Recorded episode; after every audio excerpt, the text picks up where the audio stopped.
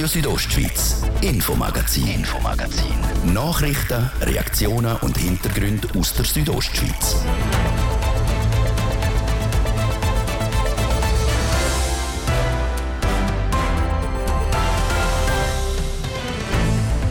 Giftiges Dioxin aus der Kehrichtverbrennungsanlage der Kanton Graubünden kann Entwarnung geben, mit einer Ausnahme. Für Normalverdiener wird es immer schwieriger, eine Wohnung zu kriegen, die auch gezahlt werden kann. Nach Silsemengadin hat diese Woche auch die Gemeinde Zellerine die Notbremse gezogen. Und das Prättigau verliert, also als touristische Einheit, an Schlagkraft. Denn die neue Tourismusorganisation hat nicht nur weniger Mitglieder, sie hat auch weniger Geld. Das Thema im ersten Teil heute im Infomagazin auf RSO vom Mittwoch am 29. Juni. Im Studio ist der Martin de Plazes. Guten Abend.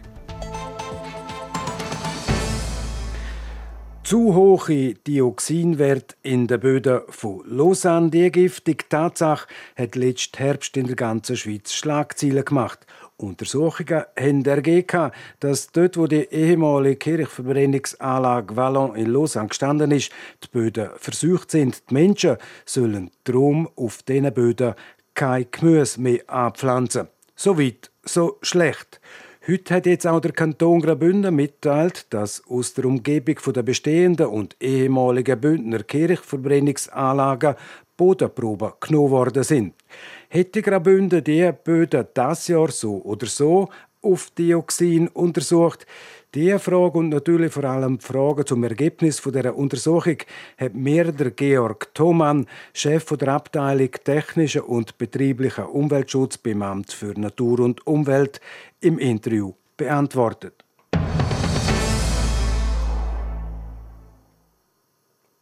Ist die Untersuchung in Lausanne auch der Auslöser gewesen, dass der Kanton Graubünden jetzt auch Bodenproben genommen hat von den bestehenden und ehemaligen Kirchverbrennungsanlagen im Kanton? Korrekt, das ist der Auslöser gewesen, ja. Gesamtschweizer ist übrigens.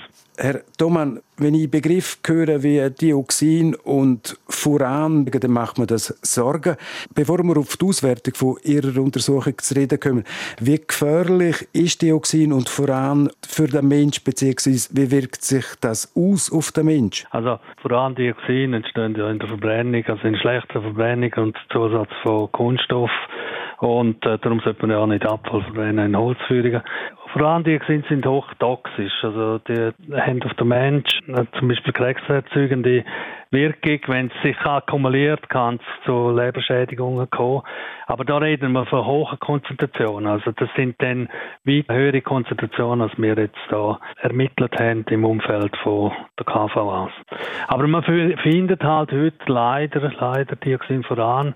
Nicht nur jetzt im, im Umfeld von Industrieanlagen, sondern halt äh, auch in einer leider Hintergrundbelastung, wo eben zurückzuführen ist, äh, dass man mit, mit äh, der Verbrennung von Kunststoff nicht äh, sachgerecht umgegangen ist. Ich mit meinem reiferen Jahrgang, wenn ich Dioxin höre, dann kommt mir sowieso in den Sinn Klar. das große Chemieunglück am 10. Juli 1976.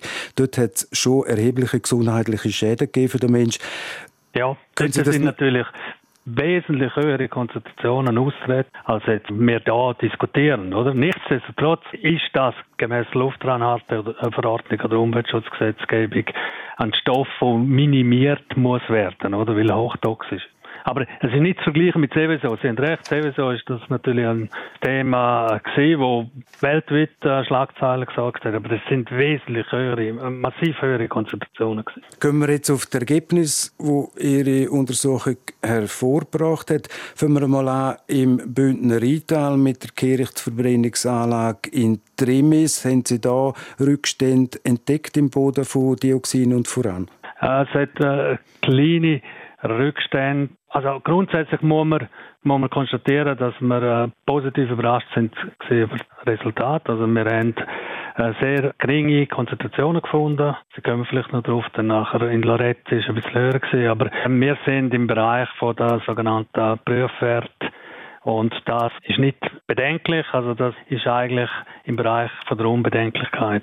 Das heißt, die Böden dort, dort können nach wie vor genutzt werden vom Mensch, um zum Beispiel etwas draufbauen oder auch etwas anpflanzen? Das ist richtig. Also wir haben da keine Nutzungseinschränkungen jetzt im Umfeld von, von der von der KVA Trimis wie auch ehemaliger KVA Unterhalten. Die Werte, die ein bisschen höher sind, haben wir in einer Auenwelt gefunden. Und dort ist aber auch keine Nutzung im Sinne einer landwirtschaftlichen Nutzung vorgesehen. Anders das Ergebnis für den Fonds Larette. Dort habt ihr festgestellt, dass die Konzentration von Dioxin und Furan über dem Mittel liegt oder einfach im Bereich, wo dann nachher eben Nutzungseinschränkungen verlangen tun?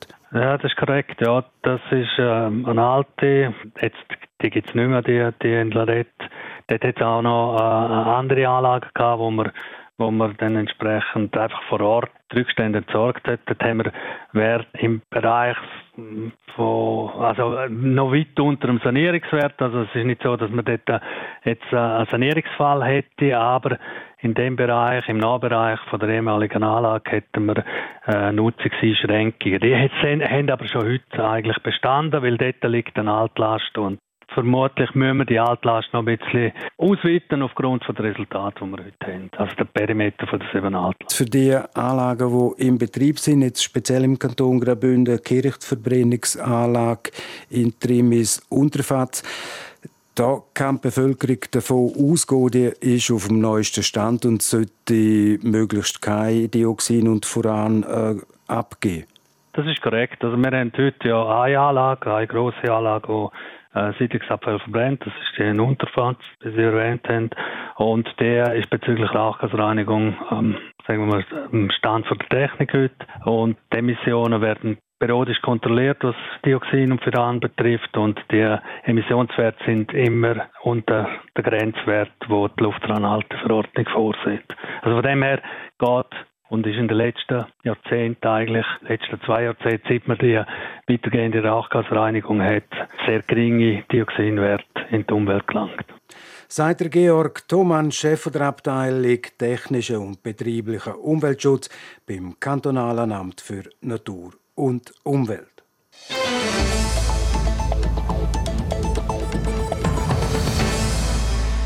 Im Unterland kennt man das Problem schon lang. Die Normalverdiener finden kaum mehr eine Wohnung, wo man auch kann zahlen kann.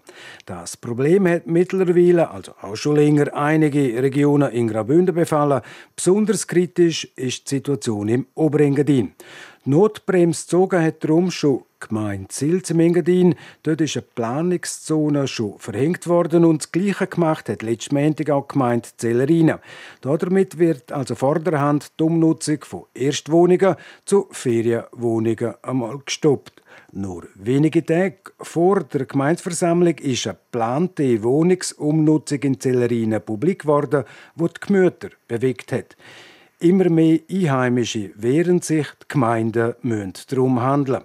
Ich habe heute mit dem Gemeindepräsident von Zellerina, Christian Branchen, am Telefon ein Gespräch aufzeichnen ist die ganze Diskussion jetzt um die Planungszone an der Versammlung am Montag in Zellerina auch vor allem vor dem Hintergrund gestanden von der Wohnungsnot, Herr Branchen? Ein Stück weit sicher, ja, weil der Gemeindevorstand macht sich diesbezüglich Gedanken und darum hat er auch die Planungszone äh, erlassen, was an und für sich auch im, äh, im Raumplanungsgesetz so vorgesehen ist, damit dass man eigentlich Zeit hat, sich jetzt dieser Thematik zu widmen und allenfalls Konsequenzen können, sich zu überlegen. Hat das auch damit zu tun, dass sich jetzt auch immer mehr Einheimische in das Thema einbringen und auch an die Politik, an ihre Behörden herkommen?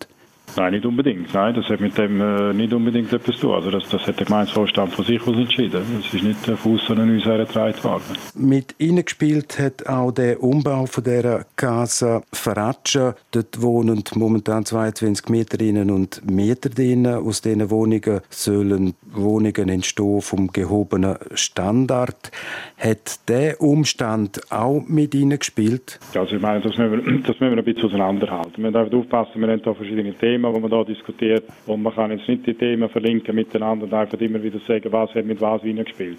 Tatsachen sind die, Es besteht im Engadin, nicht nur in der Gemeinde Söderinen, besteht äh, trotzdem, dass die Gemeinde Söderinen immer aktive Wohnungsbauförderung gemacht hat, besteht halt in Gottsheim immer noch gewisse Wohnungsnot und der Druck auf altrechtliche Wohnungen laut dem Ist erheblich gestiegen in den letzten Monaten. Und auf das hat der Vorstand äh, darauf reagiert und er hat schon letztes Jahr hat er eigentlich äh, eine Gesetzesbasis äh, noch zusätzlich geschafft, zu dem, was er eigentlich im Prinzip gar nicht braucht letztendlich für Wohn aktive Wohnungsbauförderungsbetriebe. Aber wir haben das wollen, weil, weil es in der Verfassung nicht stipuliert ist, haben wir das wollen gesetzlich auch zusammenfassen und äh, damit es auch der Stimmbürger kann dahinter stehen und den aktiven Wohnungsbau weiterhin könnt, könnt betreiben. Zusätzlich macht er die, die, die planerische Überlegung, wie kann man dem altrechtlichen Baus, der altrechtlichen Bausubstanz wo jetzt an und für sich dem, dem, den Druck hat, eben, mhm. dass die Umwandlungen stattfinden in Zweitwohnungen, wie kann er dem begegnen? Darum die Planungszone, wo uns jetzt eigentlich Zeit gibt. Die Planungszone ist noch kein Entscheid in, die, in, eine, in eine gesetzliche Richtung, sondern es ist nichts anderes als ein Timeout. Und aufgrund von dem Timeout haben wir jetzt Zeit, uns Gedanken zu machen, wie gehen wir um mit dem Thema. Herr Branchen, die Einheimischen sollen kaum mehr bezahlbare Wohnungen finden. Wie sieht jetzt diesbezüglich in Ihrer Gemeinde aus? Zellerina finden die Leute, die Normalverdiener, sagen wir mal so, noch Wohnungen, die sie zahlen können? Das kann ich Ihnen so nicht sagen. Das, äh, ich weiß nicht, ich weiß nicht äh, wir wissen nicht äh, jede einzelne Wohnungspreise, wie die vermietet werden. Aber es gibt sicher noch viele Einheimische, die in Zellerina wohnen, zum guten Glück. Und die werden auch unsere Unterstützung haben, wie, wie, wie das immer so der Fall war. Aber äh, jetzt äh, explizit kann ich Ihnen nicht sagen, äh, im heutigen Tag, das ist natürlich auch volativ, oder, das Ganze. Oder? Aber ich denke, im Moment äh, gibt es Möglichkeiten, aber es wird immer schwerer, bezahlbare Wohnungen zu finden. Darum der aktive, äh, äh, äh, ja, dass man sich aktiv einbringt, auch als Gemeinde, vielleicht auch in Kooperationen mit anderen, die gerne langfristig möchten investieren, um eben können bezahlbaren Wohnraum zukünftig erwirtschaften. Hätte denn auch die Gemeinde, Ihre Gemeinde Zellerine die Möglichkeit, zum Liegenschaften und Immobilien zu kaufen und die beispielsweise im Baurecht an Genossenschaften abzugeben, was wiederum günstigen Wohnraum für die Einheimischen würde geben, die es könnten mieten? Das hat sie immer, ganz klar. Aber sie muss natürlich auf der anderen Seite auch den wirtschaftlichen Aspekt anschauen. Die Gemeinde Severin muss natürlich, das ist ein Verfassungsauftrag, den die Behörde hat, wirtschaftlich und haushälterisch umgehen mit dem Kapital, das der Bürger gehört. Aber dort, wo es möglich ist, wird man das sicher machen. Abgesehen davon, das hätte man schon immer können. Und hat die Gemeinde auch schon gemacht, in gewissen Beispielen.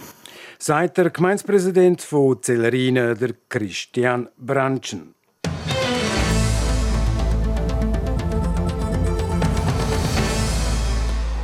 Im April 2023 stellt die Prättigauer Tourismus GmbH ihren Betrieb ein. Unter den Prättigauer Gemeinden ist zu wenig Einigkeit über die Tätigkeit und auch die Finanzierung vorhanden. Gewesen. 2020 hat darum die Gemeinde Schiers entschieden, sich nicht mehr an den Kosten zu beteiligen. Jetzt ist bekannt, welchen Weg die Prättigauer Gemeindevorstände gehen wollen. Es berichtet der Hans-Peter Putzi. Seit rund zwei Jahren ist die touristische Zukunft von Prattigau unklar. Der Austritt von Gemeinde Cheers aus der Prattigau Tourismus GmbH hat zu dieser Unklarheit geführt. Jetzt ist mehr Klarheit um. Wie es ab Mai 2023 weitergeht, erklärt Georg Fromm, Geschäftsführer der Region Prattigau Davos. Zusammen mit der Fachhochschule Graubünden haben wir Grundlagen erarbeitet für die Anschlusslösung. Und wenn ich sage wir, dann sind das Gemeindepräsidentinnen und Präsidenten. Und was wir jetzt, jetzt sind Grundlagen, um eigentlich das Prättigau Marketing, die Aufgabe bei der Region selber wahrzunehmen. Das ist eine Aufgabe, wo man halt äh, das Angebot reduzieren und wo es auch weniger Geld braucht. Das muss man klar so sagen. Das Angebot wird also ab Mai 2023 markant zurückgefahren. Nochmal der Georg Fromm. Gewisse Sachen können wir nicht mehr machen, zum Beispiel äh, Marketingkampagnen im engeren Sinn oder ähm, das Direktbuchungsportal ist auch nicht in der Basisdienstleistung drin und das sind natürlich schon Abstriche, die dann auch spürbar sind. Was auch nicht mehr ist, ist zum Beispiel das Gästeprogramm, wo man jetzt noch hat und weitere Sachen, also direkte äh, Ansprechpersonen, äh, physische Präsenz vor Ort ist in dem Basispaket auch nicht vorgesehen. Das künftige Basisangebot umschreibt der Georg Fromm also. Gäste haben weiterhin Informationen über das Angebot, über Unterkunftsmöglichkeiten, über Weg- und äh, Wandermöglichkeiten, Biken etc. Und im Winter auch über äh, Schneeschuhlaufen, Skitouren, im Sommer über Klettern. Das haben sie weiterhin via Webseiten. Konsequenzen wird die Schrumpfung aber auch für die touristischen Leistungsträger im Tal haben, also Bergbahnen, Hotels und Anbieter von anderen Freizeitangeboten. Mit den grösseren Leistungsanbietern haben wir eine enge Zusammenarbeit jetzt bei Prätica Tourismus, auch finanziell. Und die haben natürlich dann schon weniger, also namentlich Bergbahnen Gröstenhausen und Fideris Reubergen. Da ist natürlich jetzt äh, ein Unterschied vorhanden in Zukunft, das ist klar. Die anderen müssen sich schon auch überlegen, wie sie dann am Markt auftreten wollen. Also wenn wir die Direktbuchungsplattform nicht mehr haben, dann ist natürlich ein Ferienwohnungsanbieter oder ein Hotel darauf angewiesen, dass er auf anderen Plattformen halt präsent ist. Finanziert werden soll das geschrumpfte Angebot mit einem jährlichen Beitrag von 240.000 Franken. Das ist nur noch halb so viel von dem Betrag, wo die Prättigauer Gemeinden bis jetzt für die gemeinsame Tourismuswerbung aufwenden. An dieser tieferen Summe sollen sich dafür alle Prättigauer Gemeinden beteiligen. Auch das hintere Prättigau mit Klosters und Küblisch, wo sich bis jetzt nicht an diesen Kosten beteiligt hat. Konsequenzen hat die Redimensionierung auch für das Personal von Prättigau Tourismus GmbH. Ja, das ist natürlich so. Also eine Geschäftsleitung in dem Sinn gibt es nicht mehr. Äh, wir haben in Zukunft einen Tourismuskoordinator, Koordinatorin, etwa 70 Prozent rechnen wir und 50 Prozent ist Assistenz. Das gibt etwa 120 Stellenprozent am Schluss. Heute sind wir äh, einige Prozent höher, etwa 170 Prozent. Sagt der Georg Fromm. Obwohl die neue Lösung besser scheint als gar keine, gibt es in Prättigau schon Befürchtungen. Das Tal werde vor touristischen Landkarten verschwinden. Der Geschäftsführer der Region hofft, dass das nicht passiert. Also das Ziel dieser Basisdienstleistung ist eben, dass Prättigau nicht von der touristischen Landkarte verschwindet. Die regionale Zusammenarbeit ist nötig, um das Prättigau als Marke, die wir ja heute haben, äh, auf der Landkarte zu behalten. Und wenn man das regional nicht herkriegt, dann hat man das wirklich nicht mehr. Also das wird sehr schwierig, um dann da noch weitermachen. Ja, also ich mag mir jetzt das gerne ausdenken. Ich hoffe, dass es jetzt durchkommt. Durchkommen muss das Geschäft bei den Gemeinden. Aber was ist, falls nicht alle Gemeinden mitmachen? Also die Sprachregelung unter den Präsidenten, so wie es jetzt diskutiert worden ist, ist, man ist dabei, wenn alle dabei sind mit der Gemeinde. Und das muss jetzt natürlich in der Gemeinde so beantragt werden. Und ich gehe davon aus, wenn eine Gemeinde aussteigt, dass man dann eigentlich auch muss sagen, ja, dann, dann ist das halt nicht möglich, die regionale Zusammenarbeit, und dann können wir das halt nicht machen. Dann ist die Lösung vom Tisch die regional. Und das heißt, dann würde das Prättigau als Tourismusmarke definitiv vor touristischen Landkarten verschwinden. Das war der Beitrag von Hans-Peter Putzi. Das ist das Infomagazin auf Radio Südostschweiz. Es ist gerade 28 Minuten vor 6 Uhr. Im zweiten Teil den die zwei Themen. Die RHB, sie will ins Guinness Buch der Rekord und ein neues Erlebnisangebot für Menschen mit einer Beeinträchtigung, wo auf dem Davosersee. Jetzt zuerst Werbung, Wetter und Verkehr. Für Kids, die die Ferien gerne kreativ und spannend gestalten möchten, gibt's nur eins. Codecamps, Sommercamps. Interessantes und Neues erfahren und die Faszination vom Programmieren in der digitalen Welt entdecken. Jetzt auf codecampworld.ch hineinschauen. Das passende Camp in deiner Nähe wählen und, und anmelden.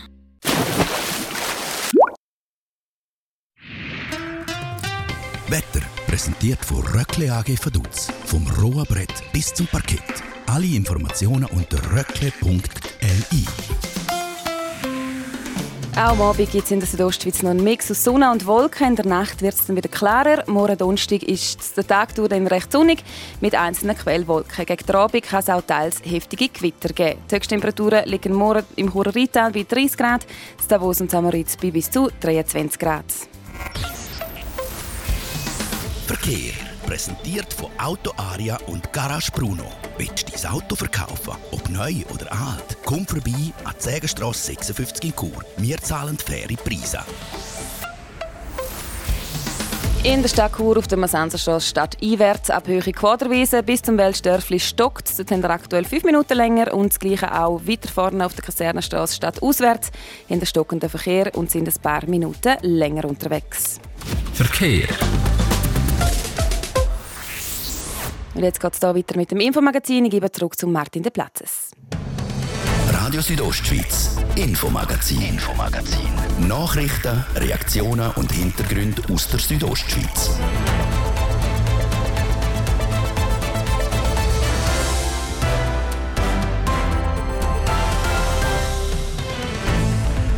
Ähm, viereinhalb Minuten ab der halben sechs auf RSO jetzt. Die Themen, die RHB, sie will ins Guinness-Buch der Rekord und ein neues Erlebnisangebot für Menschen mit einer Beeinträchtigung, wo auf dem Davosersee. Die Rätische Bahn hat das Jahr noch Großes vor. Sie will nämlich ins Guinness-Buch der Rekord. Und zwar mit dem längsten Personenzug der Welt soll im Herbst der Weltrekord gebrochen werden. Ein 2000 Meter langer Zug mit insgesamt 100 Wegen soll durch die Berge tückerle. Was alles geplant ist, Zara Marti hat es heute in Landquart herausgefunden. Am 29. Oktober ist es soweit. Die Rätische Bahn wagt sich an den Weltrekord. Der längste Personenzug soll über die UNESCO-Welterbestrecke beispielsweise auch über die Landwasser- und Solis-Viadukt fahren. Jenste Gäste von überall werden die laut MRAB-Direktor Renato Fasciatti an dem Tag ins Bündnerland reisen. So ein grosses Aufgebot an Gästen sei für die nachgelegene Gemeinde Bergün-Filisur eine grosse Kiste. Ja, wir haben jetzt schon im Vorfeld merken, dass der Anlass auf ganz großes Interesse stoßen, nicht nur in Graubünden, in der Schweiz, nein, wir haben sogar schon aus dem Ausland äh, Anfragen. Und wir hoffen wirklich, mit dem können das Licht auf die Albola-Strecke, auf die Rätische Bahn, auf den Bündner Tourismus geben, dass wir äh, noch mehr Gäste werden haben, die uns in Zukunft werden besuchen. RAB hat nämlich in den zwei Pandemiejahren 2020 und 2021 30 Prozent weniger Passagiere verzeichnet. Und jetzt soll es eben wieder durchaufgehen. Und das nicht nur mit einem Weltrekordversuch, auch mit anderen Attraktionen und Festivitäten, die die Gäste in den Kanton locken sollen. Wir werden das Festdorf in Bergün mit Sicht, äh, wo man die Strecke dreimal sieht, also wo man den langen Zug wirklich auch geniessen kann. Wir werden in dem Festdorf ein Zelt haben, wir werden ein Catering haben, es wird Unterhaltung dort haben, es werden Vereine dort sein, wir werden der längste Capricorner Modellzug haben. Also es wird ein riesiges Angebot dort haben, damit es wirklich ein schönes Fest wird, das man miteinander kann verbringen kann. Zusätzlich werden es auch sogenannte Viewpoints auf dem Bahnerlebnisweg von Breda auf Bergün geben. Das ist nämlich der ideale Standort für alle Schaulustigen und Fotografinnen und Fotografen. Insgesamt 1 Million Franken werden für das Festgelände und für den Zug ausgeben. Diese Kosten werden die unter anderem von 15 Sponsoren getragen. Trotz vieler Unterstützung können natürlich immer etwas nicht nach Plan laufen, so der Renato Fasciatti. Und darum sieht die Organisation auch das A und O. Und bis im Herbst müsse noch einiges organisiert werden. Es sind riesige Vorbereitungen im Gang. Wir haben beispielsweise ein Catering für 3000 Leute zu organisieren. Wir sind äh, gerade auch mit äh, Bergün Filisur Tourismus, mit der Gemeinde, mit den Bauern vor Ort sind wir äh, dran, um das Ganze aufzugleisen. Wir dürfen den Ticketverkauf organisieren. Wir haben äh, diverse Absprachen mit Sponsoren, mit Partnern. Also gibt es sehr, sehr viele Absprachen. Alles dafür da, zum Tag X bereit zu sein. Und der Tag X ist nicht mehr weit weg. Am 29. Oktober geht der RHB dann an der Kraga. Dann stellt sich heraus, ob sie den Weltrekord auf Graubünden holen. Ja, und Billett für das Festgelände in Bergün werden ab dem 2. August zum Kauf angeboten.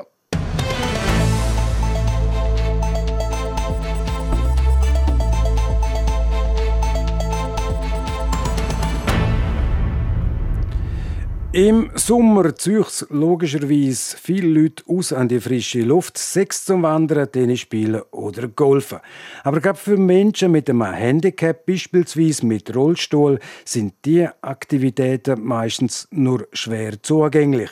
Nicht so ist das in der Region Prättigau der Fuß. Wandern, Tennis, Golfen sind nur ein paar Aktivitäten, wo dort barrierefrei, also auch für Menschen mit Handicap möglich sind. Und jetzt im Juli dann kommt noch eine weitere Aktivität dazu. Manuela Meuli berichtet. Neuerdings kann mit dem Rollstuhl sogar Pedalo gefahren werden auf dem Davoser See. Auf den ersten Blick sieht das neue barrierefreie Pedalo ganz normal aus. Einzige Ausnahme, vorne auf dem Deck vom Bötli hat es mehrere Verankerungen mit einem Gurtsystem. So kann man einen Rollstuhl auf dem Pedalo festmachen. Wie bei einem normalen Pedalo braucht es dann nur noch zwei Leute, die hinten trampeln und los kann die Fahrt gehen.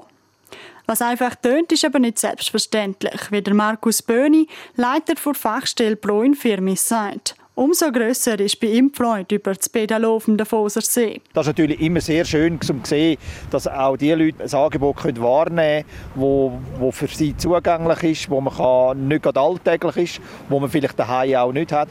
Das soll es vor allem sein. Die Vielfalt soll bisschen da sein und das ist sehr schön. Und das soll aber für die ganze Schweiz eigentlich schlussendlich so gelten, nicht nur für Davos. Entstanden ist das Projekt im Rahmen von Access Unlimited Davos Klosters. Ein Zusammenschluss von Pro und Firmis der Destination Davos Klosters und der Region Prättigau Davos. Die Idee für das barrierefreie Pedalo ist von Valerie Favre-Accola, der Leiterin der Regionalentwicklung Prättigau Davos, gekommen. Das ist in Kooperation mit der Segelschule Davos entstanden und dank der finanziellen Unterstützung von der Stiftung Denken mich. Sagt Valerie Favre-Accola. Pedalofahren ist aber nicht die einzige Aktivität, die in der Region Prättigau-Davos auch mit Handicap unternommen werden kann. Wir haben insgesamt jetzt über die verschiedenen Projekte sehr verschiedene Angebote entwickelt. Also nicht nur das Pedalo, sondern wir haben diesen Winter einen Dual-Ski-Bobpark geschafft, wir haben einen Eisgleiter. Diesen Sommer wird es noch ein E-Tandem-Bike geben. Auf den nächsten Winter schaffen wir noch einen Langlaufschlitten anschaffen. Selbstverständlich kann man immer weiterentwickeln und neue Erlebnisangebote schaffen. Barrierefrei heisst aber nicht nur, dass die Hindernisse direkt bei den einzelnen Aktivitäten abgebaut werden. Es betreffe den Tourismus als Ganzes. Das heißt konstant, wenn Neubauten entstehen, da die Informationen erfassen und nach außen ausweisen. Kommunikativ ist das sehr wichtig, weil äh, Menschen, die auf Barrierefreiheit angewiesen sind, die informieren sich, bevor sie äh, eine Reise buchen oder Ferien buchen. Und nur wenn sie die Informationen finden, wenn die verfügbar sind, dann buchen sie auch. Das gilt natürlich auch für die neueste Aktivität, das barrierefreie Pedalo. Das ist übrigens das erste von seiner Art in der Schweiz. Die Verantwortlichen hoffen aber, dass es nicht das einzige bleiben wird. Auf der Davosersee kann man jetzt also auch mit dem Rollstuhl, aus Sicherheitsgründen aber nicht mit einem Elektrorollstuhl. Sport. Ja, und im Sport stehen die nächsten Tage zwei Velorundfahrten im Vordergrund bei den Männern, die Tour de France bei den Frauen, der Giro d'Italia. Der Hans-Peter Putzi weiss, welche Schweizerinnen und Schweizer dabei sind. Am Freitag fängt in Dänemark das grösste Velorennen der Welt an, die Tour de France. Ursprünglich hätte der Berner Mark Hirschi nicht zum Aufgebot von seinem Team Emirates gehört. Aber jetzt wird der Hirschi doch am Start sein. Er rückt für den Matteo Trentino, der positiv auf Corona getestet worden ist. Insgesamt werden vier Schweizer am Start sein.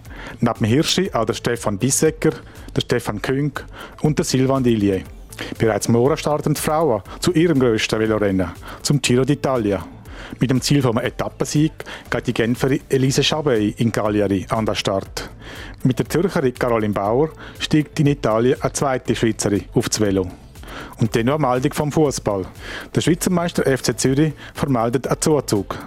Der Kroat Ivan Santini hat einen Vertrag bis 2024 unterschrieben. Der 33-jährige Stürmer hat fünfmal in der kroatischen Nazi gespielt und wechselt aus Saudi-Arabien in die Schweiz.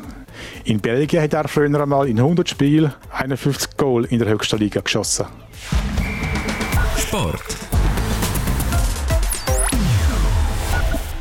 Et voilà, es ist gerade 17 Minuten vor 6 Uhr und damit ist es das gewesen, das Infomagazin auf RSO vom Mittwoch am 29. Juni. Das kann nachgelost werden im Internet auf südostschweiz.ch-radio oder auch als Podcast. Das nächste Magazin, das gibt es wieder morgen wie gewohnt, ab dem Viertel ab 5 Uhr hier auf RSO. Ein Mikrofon Zeit für heute auf Wiederhören der Martin de Blases. Einen guten Abend, Docken. Radio Südostschweiz, Infomagazin, Infomagazin. Nachrichten, Reaktionen und Hintergründe aus der Südostschweiz.